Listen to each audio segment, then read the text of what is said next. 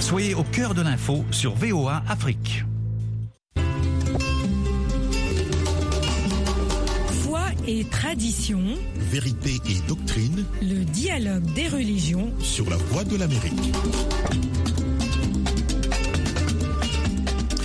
Bienvenue dans le dialogue des religions consacré ce soir à l'effet caméléon en sociologie de la religion en Afrique.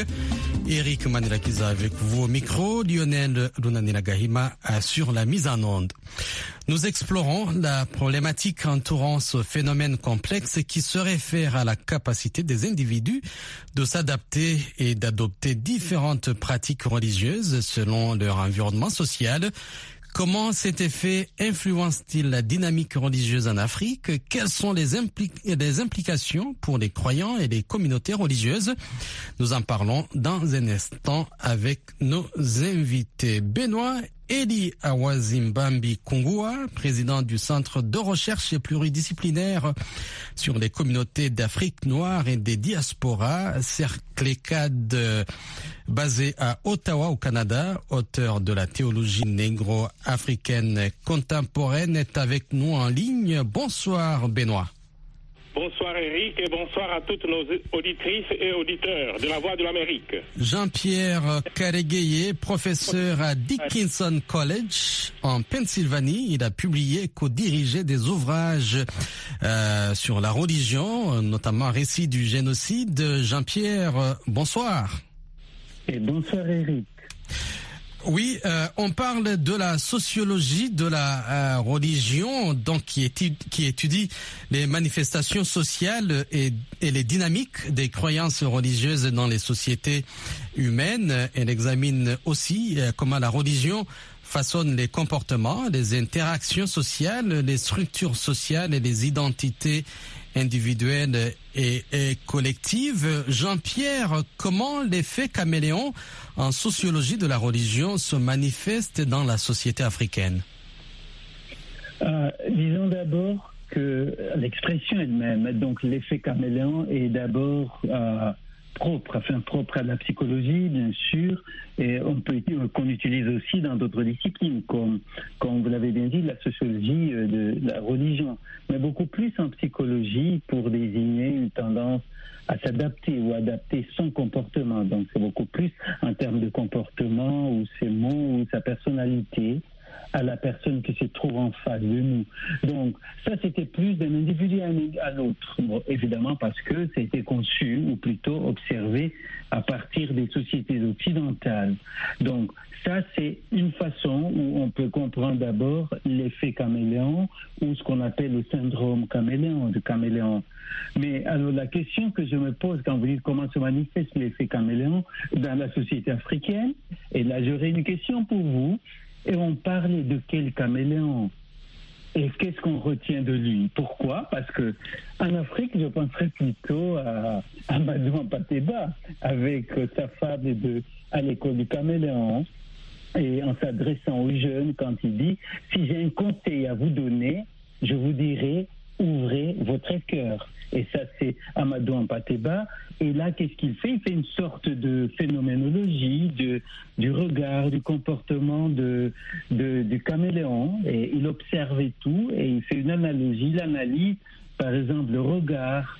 Et, et puis, euh, à travers le regard, il passe à son adaptation, comment le caméléon s'adapte à l'environnement. Et ça, nous sommes donc directement à l'effet des caméléons. Et qu'est-ce qu'il lui dit, Amadou Pateba?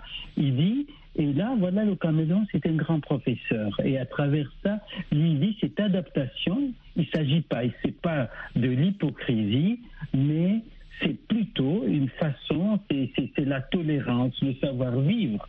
Donc, face à l'autre, je m'adapte dans, dans, un sens positif. Voilà comment euh, lui analyse. Donc, euh, alors, si vous posez cette question, je dirais, mais on parle de l'effet caméléon, lequel? Voilà, ou bien qu'est-ce qu'on retient de lui. Donc, d'une part, euh, et, d'ailleurs, avant de parler d'une part, disons, dans nos sociétés africaines, euh, quand on pense à cette expression, par exemple, du Cameroun, un proverbe qui est un proverbe écossais qui dit, euh, voilà, quand on change le terme-terme de place, il a un autre ton. Donc ça, et c'est comme on dit aussi en français, il faut hurler avec les loups.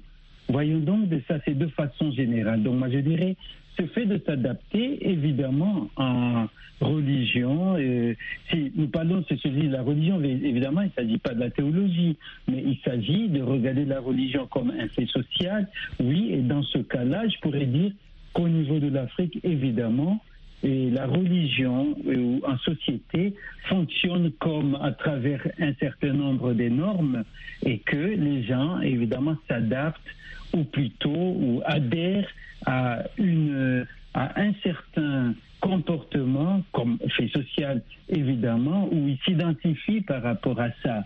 Et donc est-ce qu'on appellerait ça le fait caméléon?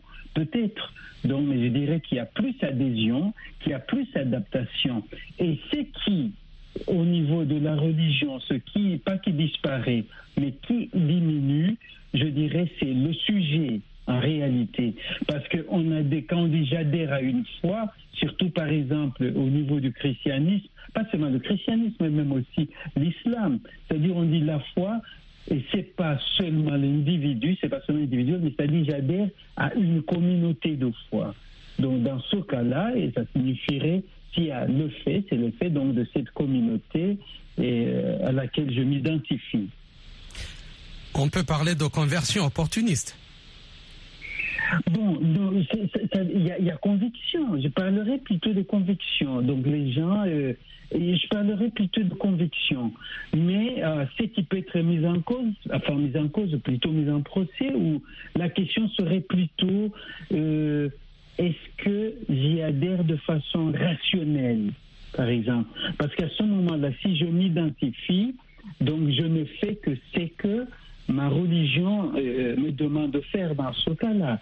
Donc, et là, j'aimerais ajouter quelque chose. Il y a, c'est pas, c'est une blague qu'on, raconte, mais qui m'ont des effets parce que là, vous évoquez le cas, par exemple, de la religion. Quelqu'un disait, si il, faut, il est très facile de négocier avec un terroriste qu'un fanatique religieux, parce qu'un terroriste, il pose un acte de violence pour obtenir quelque chose, c'est pour pouvoir négocier.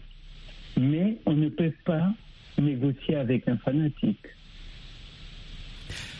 Benoît, euh, quels sont les facteurs socioculturels qui influencent l'effet caméléon en sociologie de la religion en Afrique?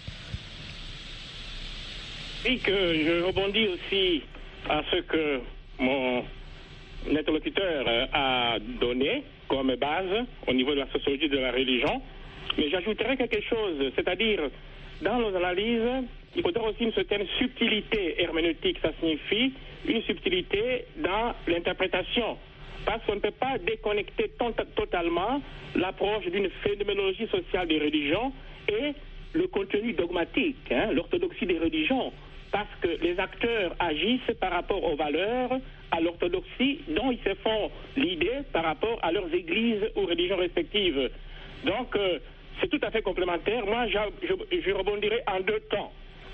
Dans un premier temps, effectivement, il faut faire un travail de décryptage, de sociographie d'une phénoménologie sociale. Mon collègue l'a fait, et très bien. Mais alors, il y a deux types de sociétés, euh, largement, parce qu'on parle de l'Afrique mais pour les religions, étant donné que la plupart des grandes religions sont importées, alors, dans un premier temps, la, première partie de mon approche, qui reste encore au niveau de la sociologie des religions, donc c'est que, d'une part, en Occident, là où nous sommes, aux États-Unis, au Canada, en France, nous sommes dans des sociétés de démocratie néolibérale. Hein, rapidement, où il y a la technoscience, comme l'a dit Habermas, les, les sociétés industrielles avancées, où on a dégagé un espace laïque où le religieux n'a rien à faire, où ce sont les lois politiques et démocratiques qui dirigent le vivre ensemble. Tout à fait bien noté.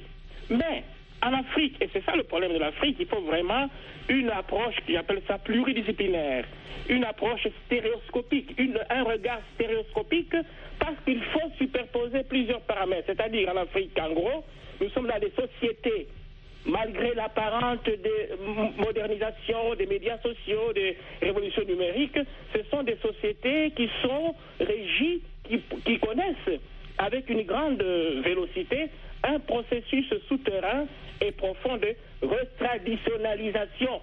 Ce sont les schèmes des religions traditionnelles africaines, notamment rapport visible-invisible, le monde des esprits, les sorcelleries, qui prédéterminent, même qui surdéterminent les configurations politiques et sociales en Afrique. Vous voyez, ça c'est les deux, euh, une certaine antinomie entre les sociétés occidentales néolibérales, où la technoscience règne, mais en Afrique, malgré une apparente modernisation de, surface, il y a, il y a euh, ces, normes, ces valeurs du monde invisible, du monde des esprits qui prévalent. Alors du coup, pour me concentrer maintenant sur l'Afrique après cette première euh, approche, il faut euh, tenir compte Afrique et diaspora. Pour le diaspora, mon collègue l'a déjà fait, par exemple ici au Canada, hein, moi-même j'ai fait une expérience d'enseignement de langue. On ne peut pas parler de, religion dans les écoles de langue du gouvernement fédéral. Mais en même temps, dans le même ministère du Canada, il y a des espaces pour les juifs, les, les musulmans ou les chrétiens, s'ils veulent prier. C'est ça, c'est la force du Canada. Bon, il y a aussi d'autres exemples que je peux donner. Il y a les écoles assidiques ici à Montréal, les juifs assidiques, qui ont leur école privée et qui ne suivent pas tout à fait le programme de l'éducation du Québec. Plusieurs fois, le ministre du Québec s'est plaint, mais ça se limite là. Ils ont leur vision du monde, leur niveau, vision de la création. Il y a aussi, je termine, euh, le mondial qui est passé au Koweït. Malgré les promesses des Koweïtiens, là, c'est la charia qui, dirige. Donc, il n'y a pas de monde laïque dans ces pays euh, arabo-musulmans. C'est la charia, donc la loi de Dieu, de, de Allah, qui dirige. Ça, c'est ma première partie, Eric. Maintenant, permets-moi de finir. euh, Dans la deuxième partie, je disais que nous ne pouvons pas déconnecter totalement une approche de sociologie de religion et une approche théologique parce que les acteurs religieux agissent par rapport à leur relation ultime à Dieu. C'est parce qu'ils ils sont conscients que c'est Dieu qui a le dernier mot qu'il va avoir la priorité sur les conditionnements sociaux. Alors, je donne deux exemples rapidement. D'abord par rapport au christianisme, mais quel est le problème qui se pose? Ici en Occident, il y a les églises qui sont vides, vous le, vous, vous le savez, et même c'est le bataillon des prêtres africains qui les font tourner, pour la moitié des gens, des églises. J'ai déjà dit ça. Mais en Afrique, c'est plein. Pas seulement les églises, mais partout, même dans les bus, même dans les rues, même dans les meetings politiques. Partout, on ne parle que de Dieu, que de religion. Donc, les conditionnements sociaux, d'une part en Occident, empêchent euh, l'expression, l'épanouissement des religions. En Afrique, même, il y a un excès. C'est de façon excessive. Dieu est partout. Même là où nous, nous devrions avoir notre responsabilité. Alors, je termine en disant que, mais pourquoi toutes ces affaires? Mais c'est parce que dans la Bible, déjà, il y a une tension insurmontable entre, d'une part, la théologie sacerdotale, et ça c'est important pour le discernement des religions, qui dit que les, les hommes, nous sommes dans le péché, et Dieu est saint, si nous nous, nous approchons de lui, nous allons mourir. Donc, il faut une classe sacerdotale, la tribu de Lévi et la famille d'Aaron, qui sont choisis par Dieu lui-même pour servir des tampons entre Dieu et les hommes pécheurs. Les prêtres, ils sont pécheurs, mais parce qu'ils sont cho- choisis par Dieu. Benoît? Le culte sacerdotal, ça signifie le culte est, est nécessaire pour nous approcher de Dieu, moyennant la médiation de la classe sacerdotale. Benoît? Oui. Mais d'autre part, c'est tout le livre là, historique, prophétique et les prophètes, de roi aux prophètes, la théologie prophétique de Deutéronomie qui dit que les promesses de Dieu sont conditionnelles à nos, à, à nos actes d'obéissance à ses commandements. Et cette théologie, effectivement, je prends l'exemple de l'exil qui est central, 587 a- a- avant Jésus-Christ, le temple est détruit, la monarchie détruite, le dernier roi, on l'a égorgé, Sédéchias, et le temple est détruit et ils perdent et la terre et, tout ce que Dieu a promis. La terre, le temple, la royauté est perdu parce qu'ils n'ont pas suivi la loi. Et le texte, surtout le livre des rois, dit que Dieu lui-même a décidé de la destruction du temple depuis l'exil. Hein? Donc, alors, je, maintenant je résume. Pourquoi cette tension? C'est parce que, d'une part, en Afrique, il y a, on met l'emphase sur le culte. Hein? Le culte. C'est ce qui domine. Mais ici, en Occident, les églises ferment, mais quand même, si beaucoup de gens veulent vivre ici, c'est parce qu'ils ont assimilé certaines euh, valeurs de la responsabilité de l'homme devant Dieu, qui est appelé aussi à euh, régir ses affaires mondaines. Donc, je résume mon intervention en disant que d'une part, et ça mon collègue l'a fait, il faut une phénoménologie sociale de la religion, mais d'autre part, cette phénoménologie serait vide hein, les concepts sans expérience sont, sont, sont vides et l'expérience sans con- sans concept est obscure et muette. muette. Il faut intervenir l'orthodoxie qui fait que quelqu'un, je finis par cet exemple, voit par exemple, dans une ici, j'ai fait un jour Ottawa-Montréal, plutôt Ottawa-Paris, et il, il était l'heure de prière pour un juif assidique qui était assis, ils étaient deux, ils ont bloqué tout un couloir dans l'avion pour faire la prière. Par là, je voulais montrer la limite de l'effet caméléon qui peut faire croire que les individus s'adaptent à tout prix euh, aux contraintes sociales, mais là, on a un cas efficient. En plus, dans les sociétés où le religieux est exclu du monde de, l'espace global, mais dans l'avion, quelqu'un, pour, pour lui, le culte, le culte le connecte à Dieu directement. Du coup, toutes les autres valeurs et considérations tombent dans l'eau. Merci, Voilà merci, merci Benoît de mentionner cet aspect de la mondialisation et des migrations qui ont contribué à l'effet caméléon en sociologie de la religion en Afrique. Et, et cet exemple de l'introduction du christianisme et de l'islam sont des exemples historiques ou contemporains euh, marquants de l'effet caméléon en sociologie de la euh, religion en Afrique. Euh, euh, Jean-Pierre, il y a euh, cette observation qu'on voit en Afrique, euh, notamment une double affiliation religieuse.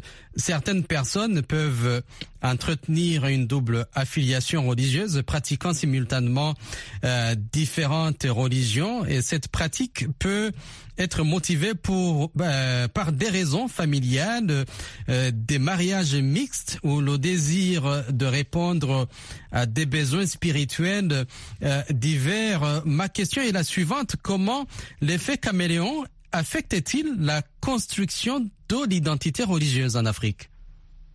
Oui, euh, juste avant de parler de l'identité, euh, euh, de l'identité religieuse, je voudrais revenir sur ce que mon, mon, collègue, qui est professeur aussi, Benoît, ce qu'il vient de dire, et le lien d'abord qui entre l'individu et cette communauté réelle ou imaginaire à travers la religion et l'effet de l'imitation, comme on le disait.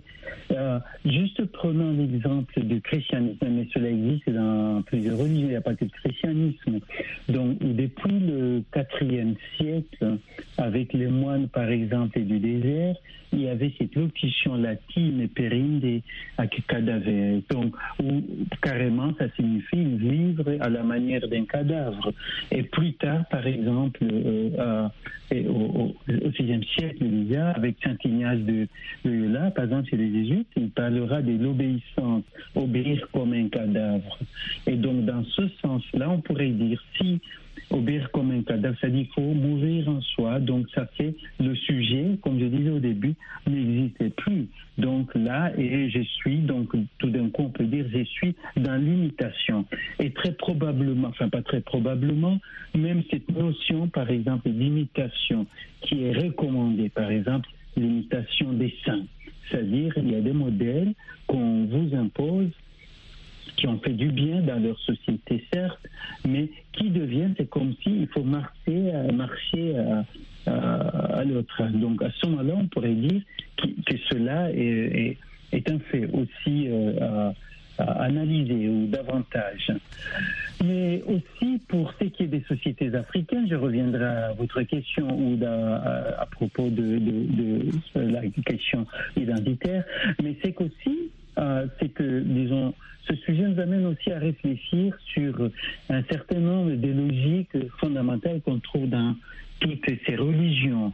Et c'est, par exemple, les relations au conflit qu'elles génèrent de plus en plus. Et là, c'est aussi l'ambiguïté. Et donc, cela est certainement lié aussi à l'identité parce que euh, ceux qui ont étudié ce qu'on appelle l'extrémisme religieux, ou plutôt les relations ou la relation ou les relations multiples entre la religion et les conflits, donc dans nos sociétés, ont observé qu'il y avait un élément identitaire qui déclenchait et davantage, ou qui permettait cette relation entre conflit et, et, et, et religion, et des conflits extrêmement violents donc ou la violence, pour le dire extrême même. Donc là, euh, ça m'amène à la question d'identité. Donc je crois que dans le cas de l'Afrique, il y a plusieurs raisons, comme vous avez dit. C'est pas seulement dans le cas de mariage mixte. Euh, et ici, j'aimerais euh, reprendre une expression qui a été utilisée par le théologien camerounais euh, qui parlait des concubinages religieux. Dans ce cas d'identité, pas en termes de mariage, mais le fait que quelqu'un euh, qui se dit musulman, ou chrétien ou autre religion, mais continuer à pratiquer, par exemple, la religion traditionnelle. Et il y a plusieurs raisons à ça. C'est que cette religion traditionnelle est le fait d'abord de son identité première. Ce n'est pas seulement une, une identité, je dirais, qu'on embrasse, comme on embrassait le christianisme ou l'islam, mais c'est même essentiel, ou on pourrait le c'est ce qui le définit fondamentalement comme un Africain fondamental comme un Noir fondamental dans sa société, où on ne peut même pas séparer la religion et la vie réelle. Et c'est ce que disait euh, Aimé Seigneur, que dans les traditions africaines, où c'est le noir, il n'y a pas cette dualité entre le sacré et le profane. Et donc, alors cet Africain qui vit profondément comme Africain, il ne peut pas renoncer à son africanité. Donc, il sera musulman, mais il demeure noir et africain. Il sera chrétien ou chrétienne, la même chose. Donc, c'est ça, c'est qui pourrait expliquer cette euh, double identité entre guillemets. Mais la deuxième raison, et, et là, je reviens à l'orage Jean-Marc là. Très rapidement, Jean-Pierre. Oui, je finis très rapidement. C'est qu'il avait observé, parce qu'on parle des religions et sociétés, ou la sociologie de la religion, c'est qu'il avait constaté que euh, les religions portées chrétiennes, musulmanes, n'arrivaient pas à répondre aux besoins réels de la population, des sexes. Alors, du coup, quelqu'un peut être très malade, quelqu'un peut manquer de ceci, donc du coup, il retourne entre guillemets chez le féticheur ou, euh, ou un guérisseur, disons, où il essaie de trouver des solutions qu'il n'avait pas avant. Et cela permet donc le concubinage. Le matin, il peut être à la messe. Et le soir, il est chez le guérisseur. Et donc ça, ça pourrait expliquer aussi ces doubles identités. Euh, euh, merci, il nous reste moins de trois minutes. On va euh, les partager. Jean-Pierre, je vais commencer avec vous. On observe parfois des individus qui se convertissent à une religion particulière, non pas par conviction spirituelle profonde, mais plutôt par euh, opportunisme social ou économique. Existe-t-il des initiatives ou des approches visant à atténuer l'effet caméléon en sociologie de la religion en Afrique et à promouvoir une plus grande tolérance religieuse et diversité? En une minute. Il y, a beaucoup, il y a beaucoup de questions dans votre question, mais juste, je peux répondre, prendre l'un ou l'autre élément très, très rapidement. Bon, d'abord, opportunisme, je ne sais pas. Je ne peux pas juger de la décision de quelqu'un d'adhérer à une religion, à moins qu'on parle d'un enfant, par exemple. Il y a aussi évidemment un enfant qu'on qu'on baptise sans demander son avis. Mais euh, ici, j'aimerais citer un ancien euh, missionnaire et qui est arrivé au 19e siècle à Kinshasa, du côté euh, de, de et, bah oui, à, à Kinshasa, et il pensait à la conversion de la population. Et voilà ce qu'il donna comme message à d'autres prêtres, à d'autres missionnaires. En 20 Et je secondes. le cite, il dit, le nègre, il faut le prendre par l'estomac. Donc, pour la conversion. Donc, Ah. opportuniste. Évidemment, si vous venez avec des choses que vous vendez aux gens, vous les gratuitement, pour certaines personnes peuvent être attirées. Benoît Oazi, Et il nous reste beaucoup 30 plus secondes. Benoît, la parole est à vous. Écoute, Eric, euh, euh, bon, en tout cas, merci. Alors, je rapporte quand même aux, écrits, mais ce que mon collègue a dit, en gros, c'est ça, comme j'ai dit au début, il y a en Afrique un processus souterrain génétique hein, euh, profond de retraditionnalisation. Et je ratifie ce que mon collègue a dit, que les religions traditionnelles africaines sont notre première ipséité. C'est plus que l'identité. C'est notre âme. C'est notre âme. C'est à partir de cette âme de nos religions traditionnelles africaines que nous sommes chrétiens ou musulmans, d'où le travail colossal. Point de vue chrétien. Merci Benoît Awazimbambi Kungwa. On n'a plus de temps pour continuer la discussion. Merci en tout cas pour votre contribution et votre disponibilité. Merci à Jean-Pierre Karegueye pour euh, sa contribution. Lionel Runanira Gahima sur la mise en onde. Eric Manirakiza était avec vous. On parlait de la problématique entourant le phénomène de l'effet caméléon en sociologie de la religion en Afrique. Au revoir et à très bientôt.